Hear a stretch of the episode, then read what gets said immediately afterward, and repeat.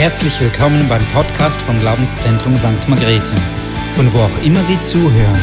Wir hoffen, dass Sie durch diese Botschaft ermutigt werden. Also, gell, ich, ich habe keine PowerPoint vorbereitet heute Morgen, weil ich habe mir gedacht, wer am Pfingstsamstag bei so schönem Wetter an ein Seminar über Geistesgaben kommt, der will etwas lernen. Also denke ich, ihr seid aufmerksam und ihr habt eure Notizbücher mit dabei und eure Bibeln mit dabei. Ich hoffe es, denn wir werden versuchen, hier einzutauchen und ja, das Wort Gottes ein wenig zu erforschen. Gestern hatten wir einen super Start dieses Wochenendes in St. Margrethen und haben bereits über die Geistesgabe des Glaubens gehört von Thomas. Und heute wollen wir uns in diesem ersten Block mit zwei Geistesgaben auseinandersetzen. Einerseits die Geistesgabe vom Wort der Weisheit und ebenso auch das Wort der Erkenntnis. Und bevor wir in, zu diesen Geistesgaben kommen, ist es mir ein großes Anliegen, das habe ich bei der Vorbereitung auch so aufs Herz gekriegt, wirklich mal den Hintergrund ähm, miteinander zu studieren, warum Paulus überhaupt über dieses Thema schreibt. Und dazu spulen wir einfach in der Geschichtsschreibung mal ein bisschen zurück. So ungefähr 2000 Jahre, oder? Jetzt, wir können uns vielleicht gerade mal vorstellen, so bildlich, oder? Wir wären jetzt hier in Korinth. Die Gemeinde von Korinth, ihr sitzt alle da mit schönen Gewändern in Togas und so, oder? Genau. Das einfach so ein bisschen vor unserem inneren Auge. Korinth war eine Stadt in Griechenland und sie lag ganz besonders gelegen, nämlich zwischen in einer Landesenge, so in einer, in einer schmalen Landstreife und von zwei Ozeanen oder Seen umgeben. Und dort gab es eine Abkürzung für die Schiffe in Korinth, oder? Die kamen und statt dass sie um die ganze Insel herumfahren mussten, was lange dauerte, nahm man die Schiffe aus dem Wasser, lud sie auf Karren, zog sie etwa sechs Kilometer übers Land und setzte sie dann wieder auf der anderen Seite ins Meer. Und durch diesen Handel blühte Korinth so richtig auf und wurde eine wohlhabende und reiche Stadt. Sie schlossen dann auch einen Bund, sie traten einem Bund bei, dem sogenannten Achäischen Bund. Und das Problem war dann, das gefiel den Römern nicht. Weil dieser Bund, der hatte so eine antirömische Politik, oder? Und sie hatten sich angefangen aufzulehnen gegen die Römer. Und irgendwann war es den Römern zu bunt und seit 150 vor Christus kamen sie und walzten diese Stadt nieder. Die haben die einfach platt gemacht. Die haben die Männer umgebracht, die haben die Frauen und Kinder in die Sklaverei verkauft. Und diese Stadt lag dann etwa 100 Jahre lang einfach verödet da. Da war niemand mehr. Und dann kam ein ganz berühmter Mann, der Julius Caesar, den kennt ihr sicher, der hat dann gedacht, hey, komm, wir besiedeln diese Stadt wieder. Das war so etwa 44 vor Christus. Und er hat gesagt, komm, wir, wir haben sowieso viele Sklaven, die freigelassen wurden. Wir haben immer mehr Kriegsveteranen, wir schicken die doch nach Korinth. Und gesagt, getan, die haben die dorthin geschickt und die Stadt erlebte wieder Aufschwung. Der Unterschied zu anderen römischen Städten war aber, es gab keine, wie sagt man dem, keine Aristokratie von Geburt her, also keinen Adel, oder? Es waren nicht adlige Leute, die daher kamen und einfach von Geburt her das Recht hatten, adlig zu sein, sondern es waren freigelassene Sklaven, Kriegsveteranen und so weiter. Und man hatte also eine reelle Chance, in der Karriereleiter und in der sozialen Schicht aufzusteigen in dieser Stadt. Durch Geschäfte machen, durch spezielles Verhalten oder Rücksichtslosigkeit und so weiter. Und man konnte eben sich einen Status erarbeiten. Man konnte Leistung bringen, um einen Status zu kriegen in dieser Stadt, um jemanden zu sein. Und das nahm immer mehr zu, die Reichen wurden dann immer reicher, oder? und sie verteidigten auch ihren Status mit allen möglichen Dingen. Das ging so weit, dass schlussendlich Leute Mühe hatten, nach Korinth zu gehen. Es gibt Schriften in der Antike. Ein Schriftsteller hat zum Beispiel gesagt, als er da ähm, nach Korinth kam, ich lernte in kurzer Zeit das widerwärtige Verhalten der Reichen und das Elend der Armen kennen in Korinth. Und wir sehen hier, wie diese Werte in der Gesellschaft geprägt wurden, oder? Werte wie Status, das ist wichtig, das musst du haben in Korinth. Werte wie Ehre für mich, oder ich brauche Ehre, ich brauche Macht. Werte wie Selbstverherrlichung oder Geringachtung der anderen, rücksichtsloses Verhalten, um an mein Ziel zu kommen. Das war die Gesellschaft, die war von diesen Werten durchdrungen. Und jetzt gibt es ein Problem. Diese Werte der Gesellschaft halten oft eben auch Einzug in die Gemeinde. Und das kennen wir auch. Oder wenn wir ganz ehrlich sind, wir sind geprägt von einer Gesellschaft, wir sind sozialisiert in unserer Gesellschaft und diese Werte tragen wir sehr oft auch ins Verhalten in die Gemeinde hinein. Und das war in Korinth auch das Problem. Und deshalb war ihr Umgang mit den Geistesgaben eben so, dass Paulus sie korrigieren musste in seinem Brief. Auch das Streben in der Gemeinde in Korinth war nach Status und Macht. Und sie ging dann so weit, dass sie gesagt haben, hey, wenn du gewisse geistliche Gaben hast, dann bist du angesehen, dann bist du geistlich, oder? Dann hast du einen guten Status. Und das waren halt einfach die spektakulären Gaben, gell? Weil die konnte man ja sehen oder hören. Da war zum Beispiel eben die Zungenrede, die Paulus dann sehr ausführlich thematisiert in seinem Brief die Prophetie, das waren so die Gaben, die sie sehr, sehr hochgewichtet hatten und gesagt haben, hey, wenn du das hast, dann, dann bist du geistlich. Und wenn du sie nicht hast, dann gehörst du nicht zur geistlichen Oberschicht dazu. Und so haben sie gewisse Gaben hochgelobt und andere gering geachtet. Und hier musste Paulus eingreifen und sagen, hey, das ist nicht okay, wenn ihr das so lebt. Sie haben dann auch durch diese Gaben natürlich Ehre für sich selber gesucht. Oder ich kann das. Ich wurde so beschenkt. Ich bin größer als du.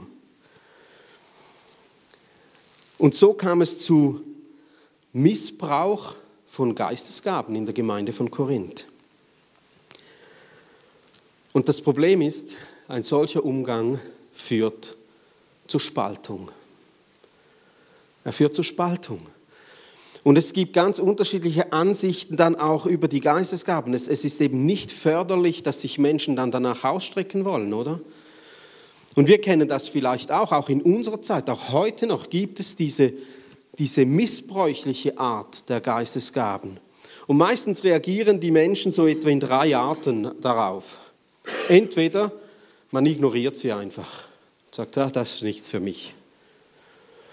Oder es gibt dann Auslegungen, die sagen, ja, weißt du was, die Geistesgaben, die hat man nur damals noch gebraucht in der alten Gemeinde, weil die hatten ja noch nicht den abgeschlossenen Kanon der Bibel, die hatten noch nicht das ganze Wort Gottes. Deshalb brauchten die die noch. Und als dann die Bibel so fertiggestellt wurde, ab da brauchen wir sie nicht mehr. Das war dann so eine andere, ein anderer Auswuchs, der da kommt, oder?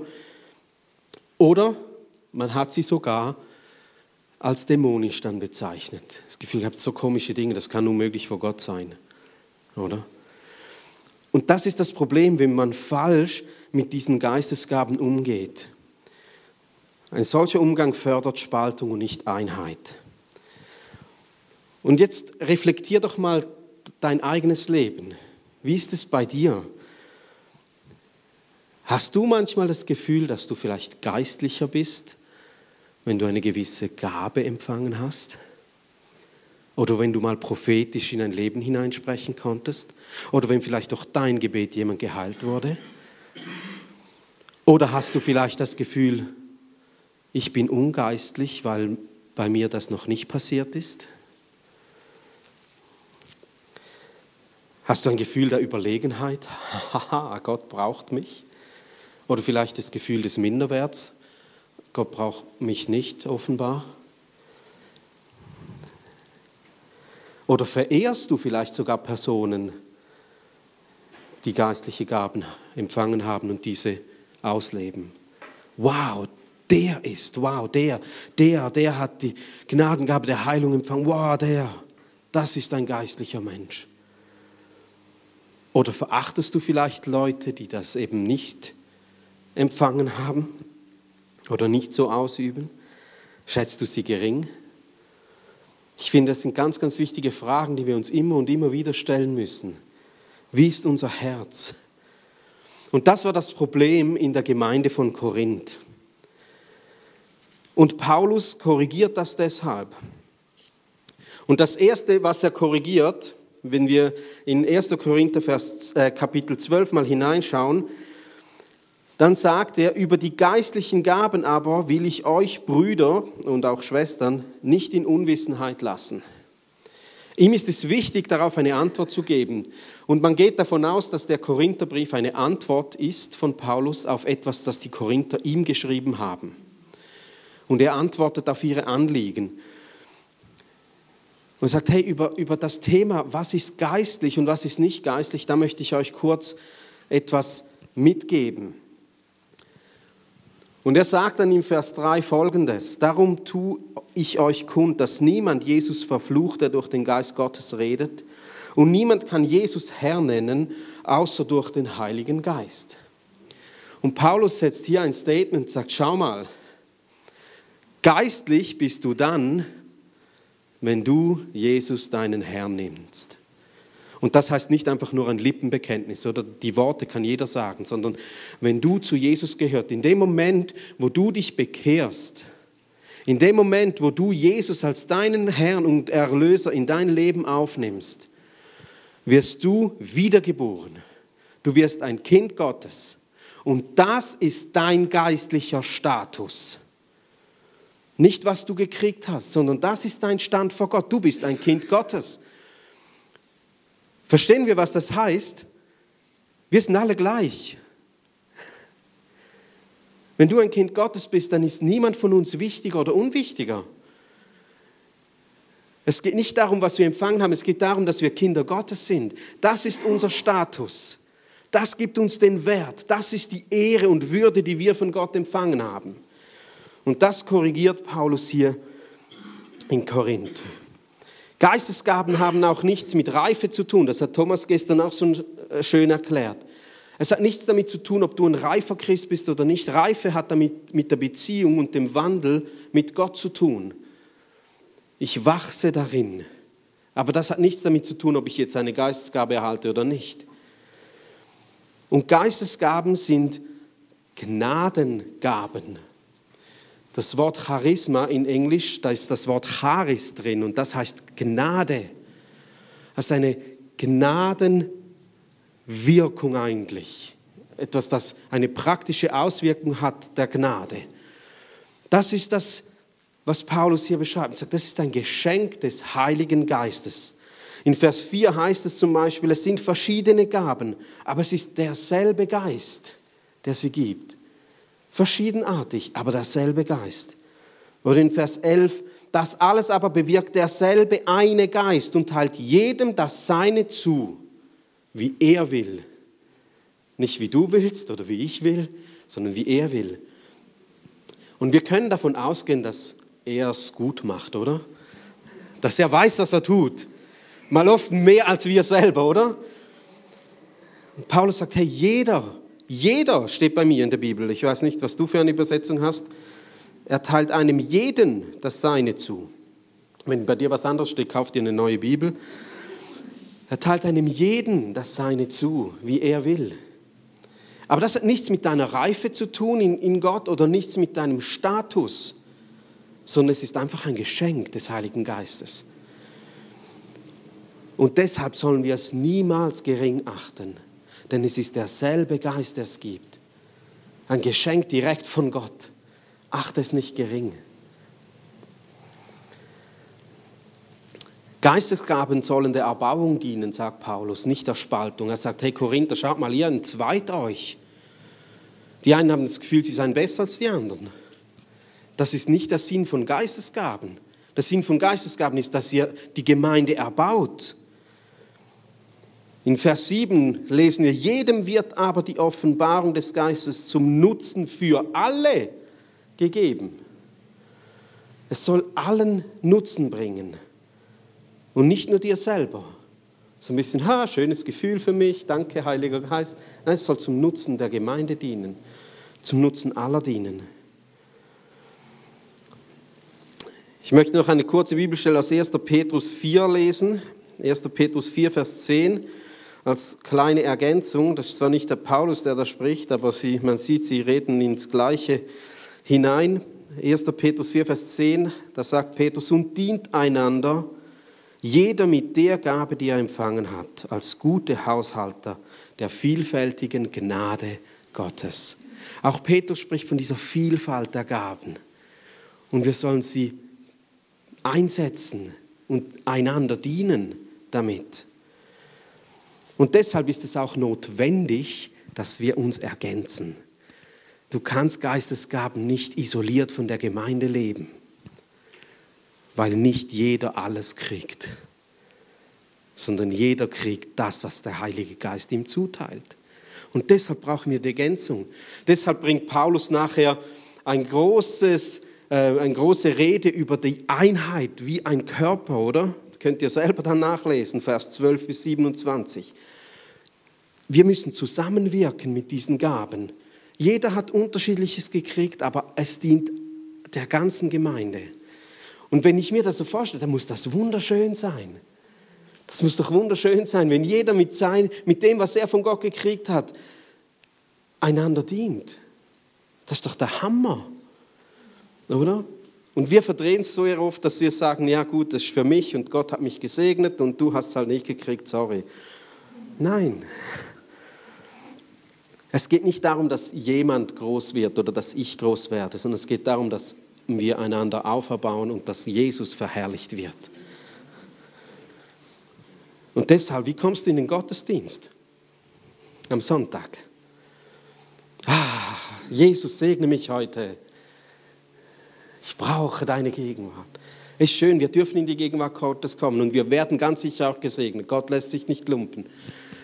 Aber ich kann ja auch kommen und sagen, Herr, du hast mich beschenkt. Wie kann ich einem anderen dienen? Wie kann ich einem anderen heute ermutigen? Wie kann ich einem anderen, schenk mir doch ein Wort der Erkenntnis für jemanden. Oder schenk mir ein Wort der Ermutigung. Oder zeig mir, wem ich, für wen ich vielleicht beten soll, damit er geheilt wird. Sind wir offen für diese Gaben am Sonntag? Weißt du, wir brauchen nicht immer zehn Minuten Plattform vorne auf der Bühne. Sondern das kannst du praktizieren, wenn du zur Tür reinkommst. Sagen, Herr, ich bin offen für dein Wirken. Du hast mich beschenkt und ich will es weitergeben. Stell dir mal vor, was da geschehen könnte, wenn wir einfach hören auf das, was der Geist sagt. Und Paulus bringt noch einen ganz wichtigen Aspekt und sagt, schau mal, die Grundlage, der Rahmen, wo sich das alles drin bewegen soll, ist die Liebe. 1. Korinther 13, dort seht ihr es.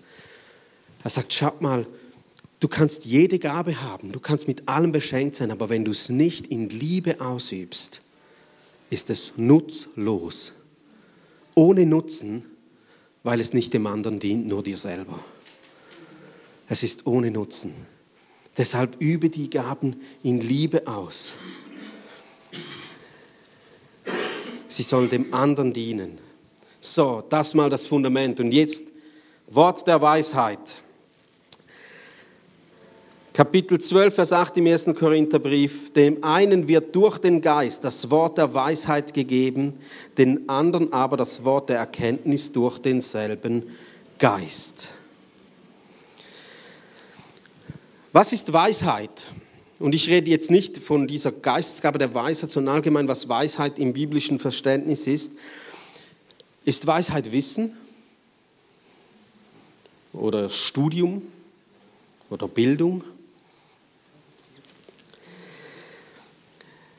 Das Alte Testament beschreibt sehr oft dass Weisheit etwas mit Geschicklichkeit zu tun hat, mit gutem Rat, mit der Fähigkeit, richtige Entscheidungen zu treffen. Es ist eigentlich ein Wissen, das praktische Anwendung findet und dann dem Einzelnen und der Gemeinde dient und ihr hilft, sich richtig zu verhalten, aus Krisen herauszufinden, Probleme zu lösen oder Ziele zu erreichen. Ich mache mal ein Beispiel, ich, vielleicht hinkt die Analogie ein bisschen, aber das sollte klären, was Weisheit ist. Ähm, wenn mein Auto kaputt geht, dann ist das Wissen, heißt, ich weiß, was das Problem ist. Oder? Ich kann zum Beispiel in die Garage gehen und sagen, hey, mein Keilriemen ist kaputt. Aber das ist nicht die Weisheit, das ist einfach die Erkenntnis, das Wissen, hey, das, das ist das Problem. Die Weisheit liegt nun darin, zu wissen, wie man es repariert. Das ist die Weisheit. Hey, du musst jetzt das machen, dann kommt es wieder gut. Versteht ihr den kleinen, aber feinen Unterschied zwischen, zwischen Weisheit und Wissen? Man könnte, ähm, es gibt verschiedene Beispiele, auch im Alten Testament, zum Beispiel Josef, als die Hungersnot bevorstand, oder? Die Erkenntnis war, hey, es wird ein Problem geben. Das Wort der Weisheit, das Josef dann dem Pharao gab, war, du musst jetzt das und das tun. Du musst jetzt sieben Jahre lang das Getreide sammeln, damit es nachher in der Hungersnot wieder reicht. Das war die Weisheit, die göttliche. Oder der Rat von Jethro an Mose. Das Problem hatten sie schnell erkannt. Mose war überlastet, er konnte gar nicht allen Menschen dienen. Und Jethro kam mit der göttlichen Weisheit und sagte: Mose, du musst Leute einsetzen, damit du so Entlastung kriegst und dass diesen Leuten geholfen wird. Ein anderes Beispiel ist der Naaman, der zum Propheten kam, oder? Übersät mit, mit Aussatz und man sieht wahrscheinlich schnell, man erkennt schnell, was das Problem ist, oder?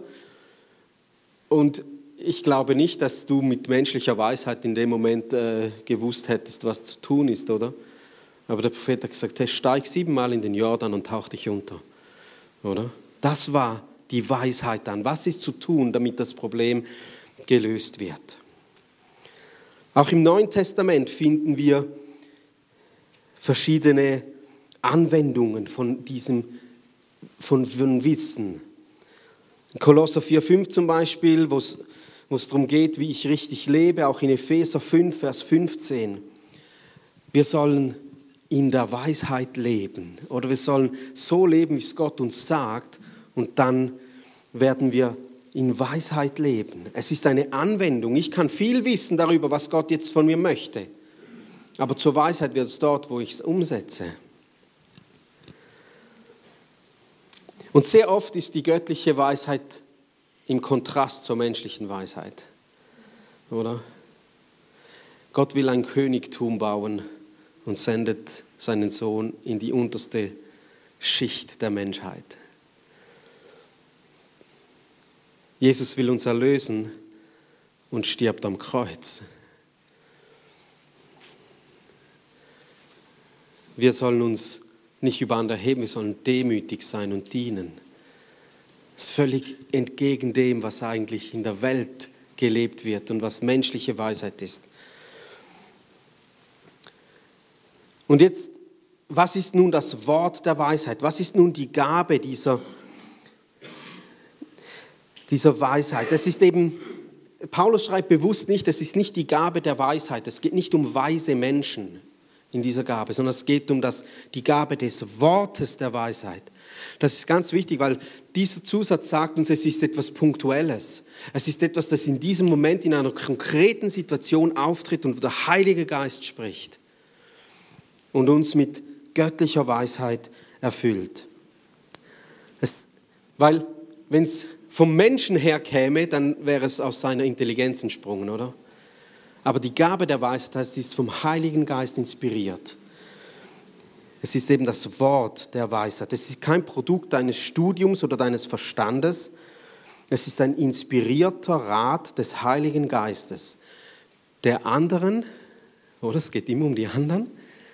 Und der Gemeinde hilft, richtige Entscheidungen zu treffen, richtig zu leben, aus Krisen herauszufinden, Probleme zu lösen. Ein Beispiel im Neuen Testament ist zum Beispiel in Apostelgeschichte Kapitel 6. Da geht es darum, dass ähm, Essen verteilt wurde an Witwen und dann die Griechen oder die Heiden sich gewehrt haben und gesagt, hey, ihr, ihr berücksichtigt nur die jüdischen Witwen. Und die griechischen Witwen, die kommen zu kurz. Und dann haben die Jünger sich beraten und haben dann Folgendes gesagt. Darum, es ist nicht gut, dass wir das Wort Gottes vernachlässigen und bei Tisch dienen. Die Jünger haben sich zurückgezogen. Darum, ihr Brüder, seht euch nach sieben Männern unter euch um, die einen guten Ruf haben und voll Heiligen Geistes und Weisheit sind. Die wollen wir für diesen Dienst einsetzen. Wir aber werden uns weiterhin dem Gebet und der Verkündigung des Wortes widmen. Die Rede gefiel der ganzen Menge gut. Und sie erwählten Stephanus und dann kommen alle diese Männer. Sie hatten ein Problem, oder? Witwen wurden nicht berücksichtigt und der Heilige Geist sprach und sagte, schaut, das ist gar nicht eure Aufgabe, Jünger. Ihr braucht Leute, die befähigt sind für das. Und, und eure Aufgabe ist, das Wort zu studieren. Und so hat der Heilige Geist hineingesprochen und sie konnten die Situation lösen. Und weil es eben ein Wort der Weisheit ist, also etwas, etwas, das punktuell auftritt, ist man immer von der Inspiration des Heiligen Geistes abhängig. Es ist nicht etwas, was unserem Verstand entspringt. Es gab ein, ein, äh, ich habe eine Geschichte gelesen von einem Mädchen aus Madagaskar. Die erlebte, ich weiß nicht mehr in welchem Jahr es war, die Insel erlebte Erweckung. Und die, hat, die Christen trafen sich in Untergrundversammlungen und das war höchst verboten, war äh, mit schweren Strafen belegt, wenn man an solchen Versammlungen teilnahm. Und das Mädchen war eines Abends unterwegs in eine solche Versammlung und wurde prompt von der Polizei aufgehalten. Und die haben sich gefragt, was machst du denn da? Wo gehst du hin? Es ist eigentlich Sperrstunde und du dürftest gar nicht mehr auf der Straße sein. Und in dem Moment kam der Heilige Geist mit einem Wort der Weisheit und sie antwortete dem Polizisten, unser ältester Bruder ist gestorben und wir sollen hingehen und sein Testament lesen. Und sie sagten, ah, okay, wenn das so ist, darfst du natürlich weitergehen. Und sie half damit den anderen. Denn wenn das aufgeflogen wäre, dann wäre nicht nur das Mädchen bestraft worden, sondern alle, die sich dort versammelt hätten. Ein Wort der Weisheit.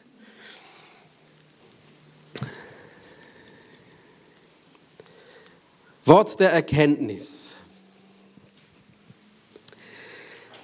Hier verwendet Paulus eigentlich ein bisschen eine andere Formulierung. Er hat gesagt, das Wort der Weisheit kommt durch den Heiligen Geist und das Wort der Erkenntnis nach demselben Geist. Das ist ein kleiner, aber feiner Unterschied, denn es zeigt eigentlich, dass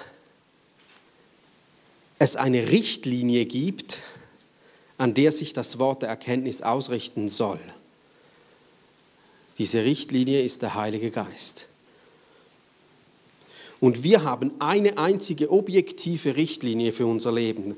Weißt du, unsere Wahrnehmung des Heiligen Geistes ist immer durch uns selber getrübt. Wir sind sündige Menschen. Wir haben nie die vollkommene Wahrheit, wenn wir etwas vom Heiligen Geist empfangen und es weitergeben. Unser Empfang ist noch nicht vollkommen.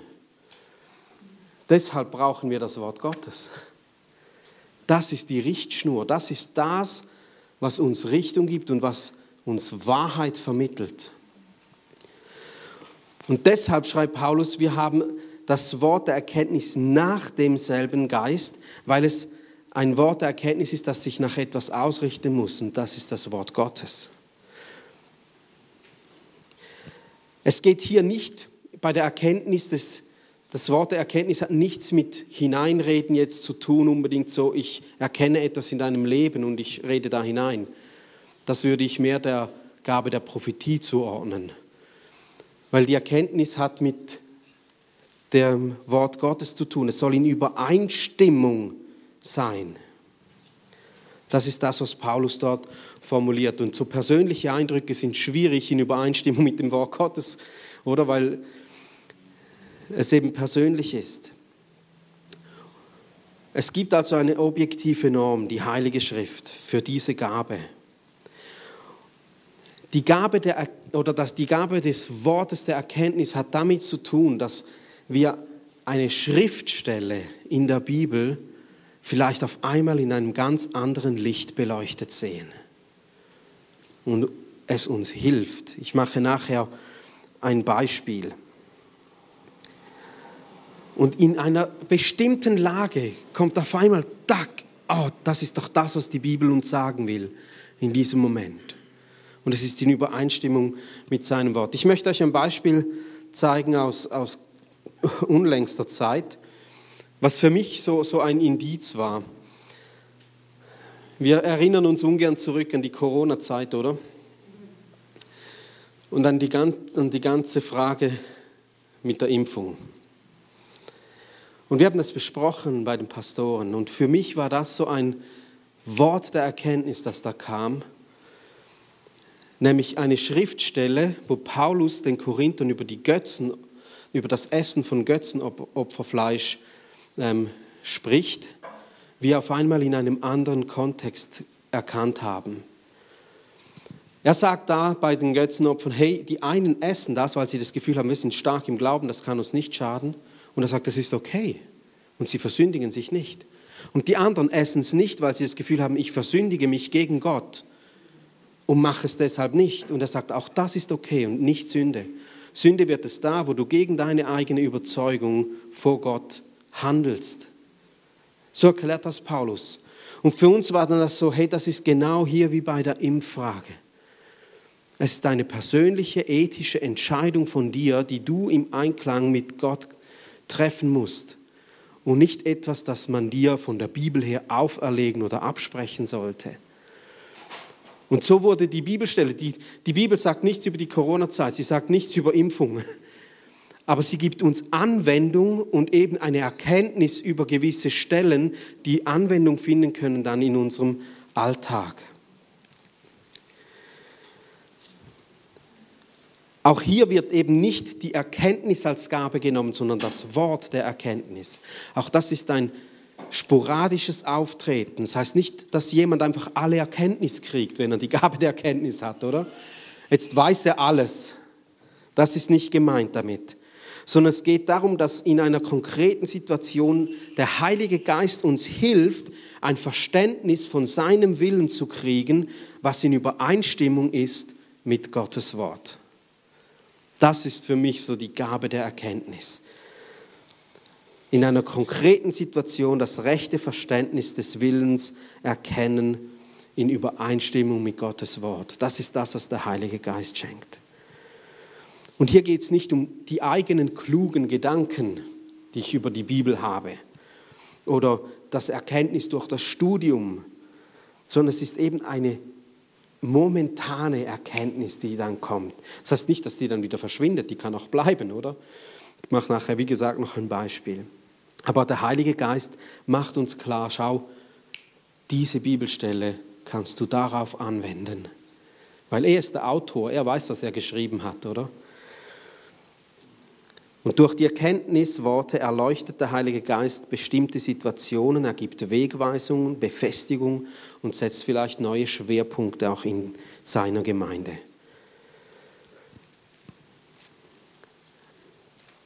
Und hier möchte ich noch sagen, dass Wort der Erkenntnis löst dein Bibelstudium nicht ab. Du kannst nicht sagen, ha, der Herr schenkt mir dann schon die rechte Erkenntnis über die Bibel. Ja, und wie prüfst du es dann?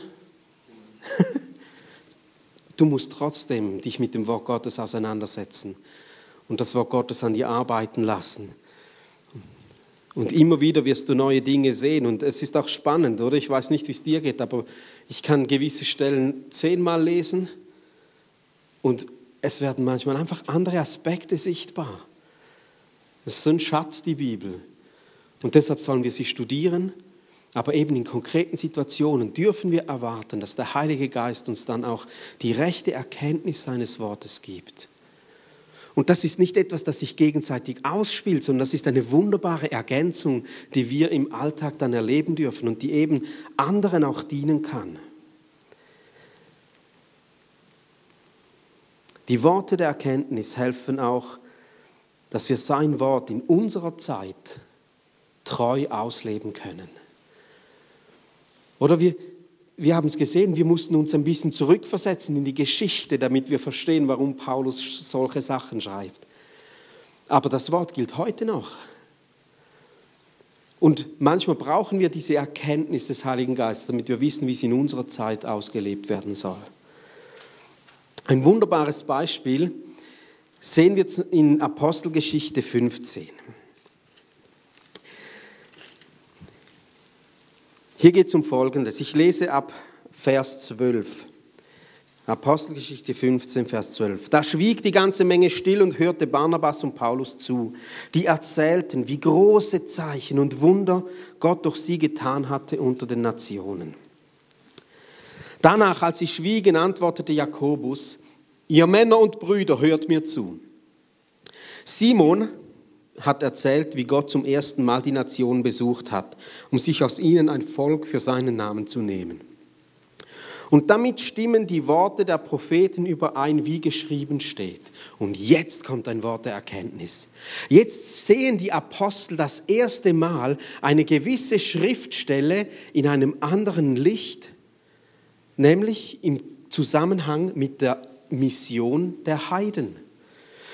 Und sie sagen dann, danach werde ich wiederkommen, das ist jetzt aus Amos, danach werde ich wiederkommen und werde die Hütte Davids wieder aufbauen, die zerfallen ist. Und ihre Trümmer werde ich wiederbauen und werde sie aufrichten, damit die übrigen Menschen nach dem Herrn fragen, dazu alle Nationen über, meinen, über die mein Name genannt ist, spricht der Herr, der alles tut. Gott sind alle seine Werke bekannt von Anfang der Welt an. Und diese Schriftstelle von Amos haben sie jetzt in einem neuen Licht gesehen. Hey, Gott tut Wunder unter den Heiden. Aha! Oder jetzt kam die Erkenntnis. Das hat ja Gott schon lange vorausgesagt. Und jetzt wird es gepaart mit der Weisheit. Was heißt denn nun das? Jetzt haben wir erkannt. Aber was müssen wir tun? Jetzt kommt ein Wort der Weisheit.